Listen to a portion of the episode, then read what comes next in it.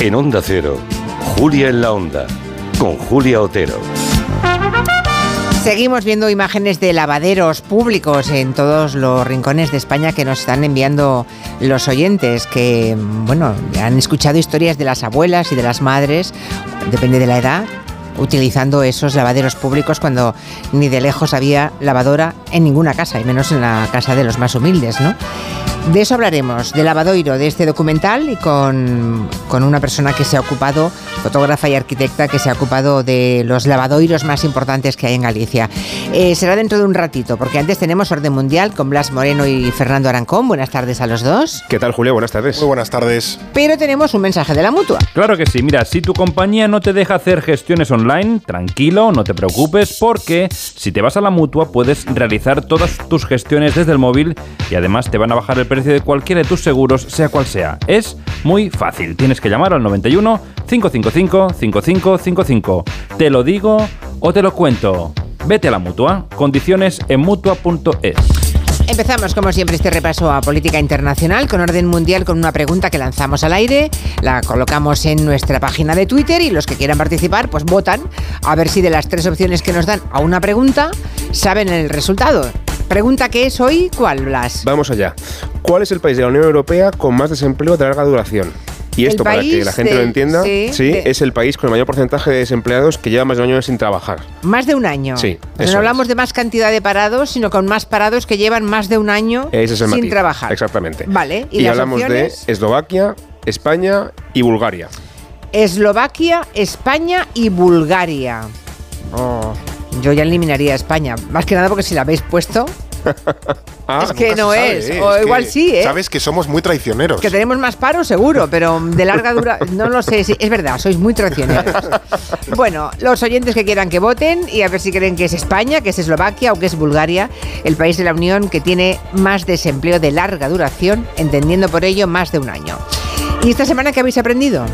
Pues mira, yo me voy a poner patatero, porque eh, sabemos que, bueno, un, un, guiso, un plato que esté fundamentado en las patatas se llama, eh, pues algo Parmentier, ¿no? Eh, y esto viene por un tal señor Parmentier, un tal Antoine Agustín Parmentier, que a finales del siglo XVIII aproximadamente eh, hizo lobby en favor de la patata en Francia, porque en Francia hasta ese momento no se consumía la patata porque se consideraba tóxica y él que era un, un botánico, un, un, biólogo de aquella época, mm. descubrió que la patata era un alimento pues eh, fantástico y se puso muy pesado hasta que le hicieron caso y se decidió empezar a recomendar la patata en la dieta francesa y se introdujo en la, en la cocina francesa también. De hecho también creo que fue el que descubrió entre comillas que la remolacha azucarera eh, daba azúcar, porque hasta entonces solo salía el azúcar. Le de, gustaban cosas enterradas en la tierra a este señor, ¿no? Efectivamente, era, le, le, gustaba estar en su huertito. Bueno, las, interesante, las interesante lo del señor Parmentier. ¿Y tú, Blas? Yo he, eh, he aprendido, Julia, esta semana que se está investigando un método para encontrar minas antipersona o antitanque con bacterias. Son las bacterias que se vuelven fluorescentes cuando entran en contacto con el explosivo de esa mina y la idea es fumigar los campos en los que se sospecha que puede haber minas con esa sustancia que contienen las bacterias para identificar dónde están las minas. Oh. Es mucho más seguro y también mucho más barato que, por ejemplo, evidentemente llevar a un humano a hacerlo o a un robot también. Es mucho claro. más eficiente, ¿no? Y todo esto es importante porque se estima todavía, Julia, que quedan más de 110 millones de minas en todo el mundo, que es una pasada, causan miles de muertes todos los años y si cuestan ponerlas unos 30 dólares como mucho, son muy baratas para un arma tan destructiva, quitarlas cuesta hasta mil dólares. O sea, es muy, es muy caro para lo que cuesta ese arma. Ya, ¿no? ya, ya, ya, Así que está bien que desarrollen métodos más rápidos y más eficaces para salvar también más vidas. Pues muy interesante, dos cosas más que hemos aprendido con vosotros. Vamos al tema de la semana, al tema central. Ayer estábamos arrancando un programa cuando conocimos la dimisión de Antonio Costa, el primer ministro de Portugal. Eh, supo que, bueno, de entrada eh, revisaron su casa, ¿no? Eh, tuvo una inspección en su casa. Eh, y bueno, está siendo investigado por corrupción. Si nos quedamos nosotros perplejos, imagino que los portugueses más. ¿Qué sabemos de esta historia? De momento él decía esto, Antonio Costa. A dignidade das funções de primeiro-ministro não é compatível com qualquer suspeição sobre a sua integridade, a sua boa conduta e menos ainda com a suspeita de prática de qualquer ato criminal. Se, se entiende bastante bien. La dignidad de funciones de un primer ministro no es compatible con una sospecha sobre su integridad y buena conducta y mucho menos ah, alguna duda o sospecha de un acto criminal. Hombre, Antonio Costa era un líder prestigioso para la izquierda europea, un hombre que ha conseguido algunos logros importantes en Portugal. Nadie esperaba estos. Pero ¿qué ha pasado aquí? ¿Qué sospechas hay sobre él? De hecho, Julia ganó el año pasado, si no recuerdo mal, mayoría absoluta, revalidando Sí. su mandato después de cuatro años de mandato. O sea, que era una persona bastante apoyada en, en Portugal a nivel político.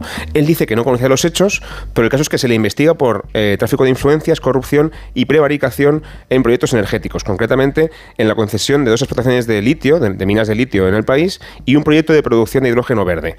La investigación, además, que esto es quizá la parte más delicada, incluye también la detención de su jefe de gabinete, nada menos, y de un amigo muy estrecho de Costa, con el que también ha trabajado es- estos últimos años. Ha habido incluso 42 registros, incluidos, como tú decías, de la residencia del primer ministro y varios ministerios. Y también se declara sospechoso al ministro de Infraestructuras. O sea, esto va por la cúpula completa del gobierno portugués. Es algo extendido, ¿no? Sí, es bastante amplio y como digo, no sabemos si Costa está implicado o no, pero él, quizá porque está implicado y no quiere exponerse más, o quizá simplemente confiando en él porque quiere no, no manchar la imagen pública del, del cargo, pues dimite, pero no sabemos si él de verdad está implicado o no. Desde luego es prodigioso que un político dimita a las Al cuatro horas, claro, ¿no? sí, no, el el, mismo día, día. ¿no? Sí, sí. Ayer entraron de madrugada, ¿no? Eh, los policías en su casa. Y a la hora de comer. Y a lo de comer él ya había dicho que iba que dimitía, ¿no? Y habló, habló además de la dignidad del cargo. Claro, yo por lo que he leído, en el tráfico de influencias, por lo visto es porque favoreció empresas portuguesas en detrimento de otras empresas, sobre todo una holandesa que, bueno, no sé, veremos qué ocurre finalmente, ¿no? En el Sí, tema además de- creo que las minas de Muy litio raro. creo que están como en el noreste del país donde se quería explotar el, el litio, que también hace un poco frontera con la zona de Salamanca, Zamora, Orense y demás. Hay yacimientos importantes. Entonces sí, se ve que, que esto viene también por la concesión un poco amiga, por así decirlo, de, de esas explotaciones y demás. Sí, lo que ocurre es que si el tema es que era porque concedió a empresas portuguesas en lugar de a una holandesa, no sé yo si los portugueses estarán en contra o a favor precisamente, ¿no? Aunque si está mal hecho y es, es, es prevaricación, es prevaricación, ¿eh? Nos guste más o menos. Eh, si se convocaran ahora nuevas elecciones, que estamos eh, un poco en esa tesitura, ¿no? Con su dimisión, o nombran a otro primer ministro o se convocan elecciones. ¿Qué perspectivas electorales creéis que tiene ahora mismo la socialdemocracia en el país vecino? Pues si se convocan elecciones o no, es lo que tiene ahora mismo que decidir el presidente, que es eh, Rebelo de Sousa, que de hecho entre hoy y mañana está, por así decirlo, haciendo el bueno, el, procedimiento para, para evaluar con, a nivel consultivo y demás con los líderes políticos, una especie de órgano colegiado y de consulta que tiene Portugal para, para asesorar al, presidente y si lo considera conveniente, pues convocará elecciones. Ahora mismo yo me he ido a las encuestas a ver qué, qué dicen. Eh, hasta hace unos pocos días los socialdemócratas las seguían encabezando, los socialistas, seguido el centro derecha, pero claro, se espera que después de este escándalo pues los socialistas pierdan bastante, bastante nivel de, de voto. Entonces no, no, no se espera que, que lo que hasta hace unos días estaba vigente lo siga. Y me ha llamado la atención, por cierto, que en tercera posición está el partido Chega, eh, que es el de extrema derecha. Los ultras, sí, sí. Efectivamente, que hace pues un año, año y medio, dos años eran absolutamente marginales, pero que como digo, ya se han conseguido colocar como terceros con un 13% de voto, o sea que están un poco también como hacedor de reyes, ¿no? En, como ocurre ya en muchos países, que no son excesivamente importantes, pero tienen un porcentaje suficiente como para que si, por ejemplo, la derecha tradicional, claro. efectivamente, Claro, efectivamente. claro. Entonces es un poco el, el panorama que tenemos ahora. Hemos sido un poco parejos, ¿eh? España y Portugal, en cuanto a la llegada de la extrema derecha y cómo se ha ido aposentando, e incluso en o sea, eh, es, curioso. Hay una lectura más europea que también podemos hacer, más internacional de todo esto, que es el impacto que pueda tener en toda la izquierda o la socialdemocracia de, de Europa, ¿no? Porque menos Alemania y España, los socialistas no tienen el gobierno en muchos más sitios. Eh, eh, gobiernan los conservadores. En este momento, además, aquí tenemos un gobierno en funciones, veremos si puede salir adelante la investidura y la legislatura. En Portugal tenemos un vacío de liderazgo. Eh, recordemos la famosa excepción ibérica, ¿no? que nos ha hecho tanto bien ¿no? a nuestro bolsillo en, en Portugal y en, y en España. ¿Qué puede suponer esto para la izquierda del continente? Pues hemos hecho una, una cuenta rápida, Julia, y es verdad que quedan muy poquitos países que gobiernan la, la izquierda en, en Europa. Está Dinamarca, creo, está Malta y poquito más. Es que realmente no queda tanto. Es verdad que hace unos meses también gobernaban en Finlandia, pero perdieron el poder hace, hace Sí. muy poquito tiempo. Sí. También hace un año cayeron en Suecia, por ejemplo. Es decir, que los últimos dos o tres años, de repente, estar pintado de rojo, bastante mapa europeo, empieza a estar lo más bien de azul. Y luego también hay una cosa muy interesante que también relación, tiene relación con lo que mencionabais antes, eh, Fer y tú, sobre, sobre la extrema derecha en Portugal, y es que en Alemania también gobierna la izquierda, es verdad que en coalición con los verdes y con los liberales, pero el país está muy descontento con el gobierno, se está derechizando muy rápido, y el primer partido de las encuestas ya es la derecha de, la CDU, el, partido de, Merkel, digamos, y el segundo partido, ojo, es AFD, que es la extrema derecha, por encima de la, de la izquierda. O sea que tenemos primer partido derecha, segundo partido extrema derecha, y luego ya el tercero, la izquierda. Si hay elecciones en Alemania ahora mismo, es seguro que habría un gobierno de derechas. Así que el contexto europeo parece más derechizado que hace dos o tres años que parecía que la izquierda podía subir y ahora por el contrario más bien, más bien hacia abajo. Estaba mirando, déjame que mire un momento la encuesta a ver cómo va. Vamos a hacer una pequeña pausa ahora mismo. Espera un momento que no lo encuentro aquí. Dicen los oyentes, a la pregunta de ¿en qué siguiente de, los siguientes países europeos cuál tiene más desempleo de larga duración? Eslovaquia, España, Bulgaria. Va ganando descaradamente España con un 57,1%, seguido de Bulgaria con un 31,7% y luego Eslovaquia con un 11,1%. bueno, que siga votando. que vamos, que vamos a ver. Pero estoy segura, yo ahora ya, ya creo que sé dónde es, ¿eh? Pero no lo voy a decir. No, no, no. Larga duración, paro más de un año, ¿eh? Eso se, en eso consiste. Una pausita, tres minutos, y hablamos de Estados Unidos y del resultado de unas elecciones en Ohio ayer muy interesantes. En Onda Cero, Julia en la Onda, con Julia Otero.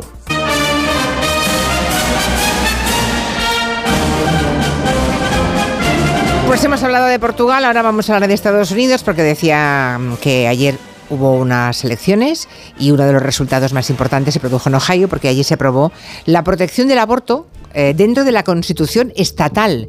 Y parece, parecía que no, no, podía ocurrir esto, ¿no? Es todo un hito después de la prohibición del Tribunal Supremo. Fernando. Efectivamente, lo que incluye esta, esta propuesta, este referéndum, era introducir en, la, en lo que tú has dicho, en la constitución del Estado de Ohio, y leo textualmente, el derecho eh, a hacer, eh, bueno, con, tus, con tu propio cuerpo a nivel reproductivo y tomar tus propias decisiones. Básicamente, eso incluye el, el aborto, ¿no?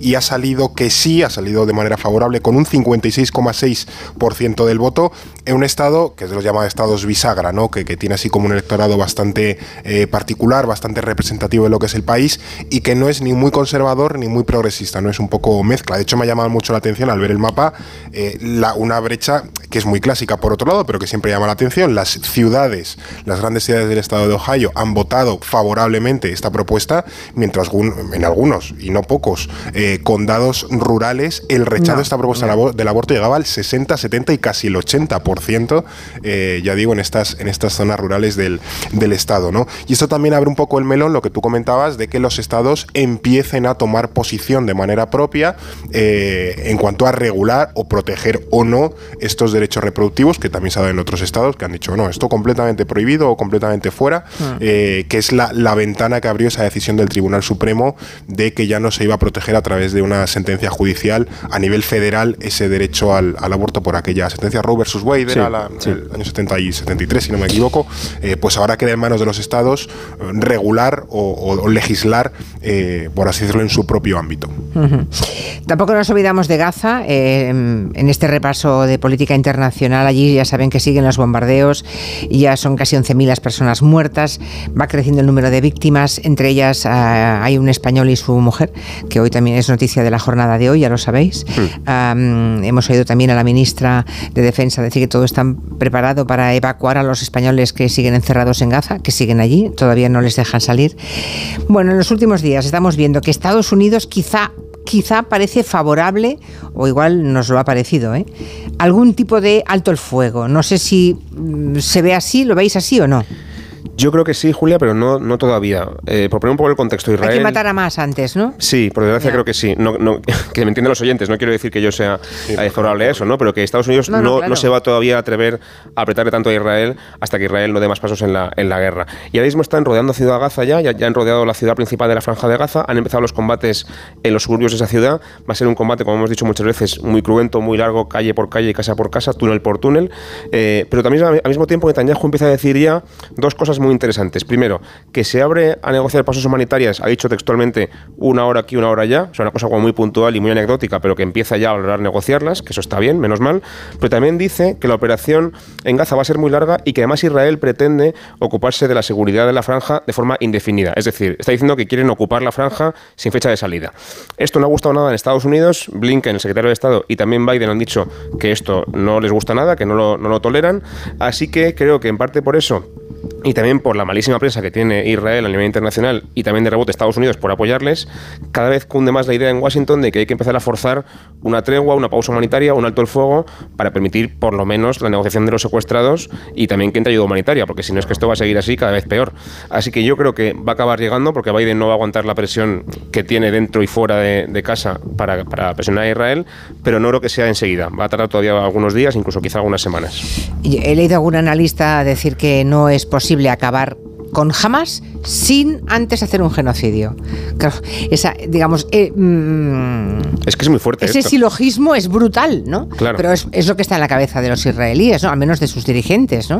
O sea, para acabar con Hamas hay que, hay que cometer un genocidio, pues lo cometemos, ¿no? Es, que eso que parece. Pero es que además también, Julia, están ya valorando, y hay muchos tweets de, gente de altos cargos israelíes, ministerios, etcétera, apuntando que también se quieren quedar en Gaza de forma permanente, ocuparla e incluso recolonizarla, es decir, volver a traer población judía a la franja de Gaza, expulsando allí de, allí a los palestinos, es hacer una nueva limpieza étnica y quitar a los palestinos de en medio otra vez. Así que esto, claro, es mucho más polémico que simplemente acabar con Hamas, que ya es complicado, pero es que encima esto ya es mucho peor. Bueno, pues antes de, Lo sí, antes de despedir a Fernando Arancón y a Blas Moreno, vamos a ver cómo ha quedado la pregunta y las respuestas de los oyentes a la pregunta que habéis planteado. ¿Cuál es el país de la Unión Europea con más desempleo de larga duración? Había tres: Eslovaquia, España, Bulgaria. El 59,5 cree que es España, el país de estos que estamos mencionando el que tiene más paro, de larga duración. Le sigue Bulgaria con un 29,7 y por último Eslovaquia con un 10,8. ¿Han acertado los oyentes o la respuesta correcta es? Chan, chan, chan. Espera, que te lo ponemos. Eslovaquia, Julia. Ah. Ha colado la trampa. Ha colado, ha colado. Eslovaquia tiene nada menos que un 65,6% de parados de larga duración este año. Bulgaria es el número 4 de la lista con un 53% y España más lejos, pero también muy grave, en el número 11 con un 34%. En España hay mucha rotación de parados, ¿no? Que entras y sales del desempleo. Entras y sales, pero que un 65% de gente que lleva más de un año. Claro, es que es un problemón. Eslovaquia. Sí. Ni España ni Bulgaria. Y ya dije que éramos traicioneros, Julia. Es que... Sí, por eso. Yo vi ahí, cuando vi ahí a España, estuvo claro que España no iba a ser. Ahora, entre Eslovaquia y Bulgaria tenía alguna duda, pero bueno. Eh, pues nada, hasta la semana que viene. Buena tarde. Adiós. Adiós, adiós.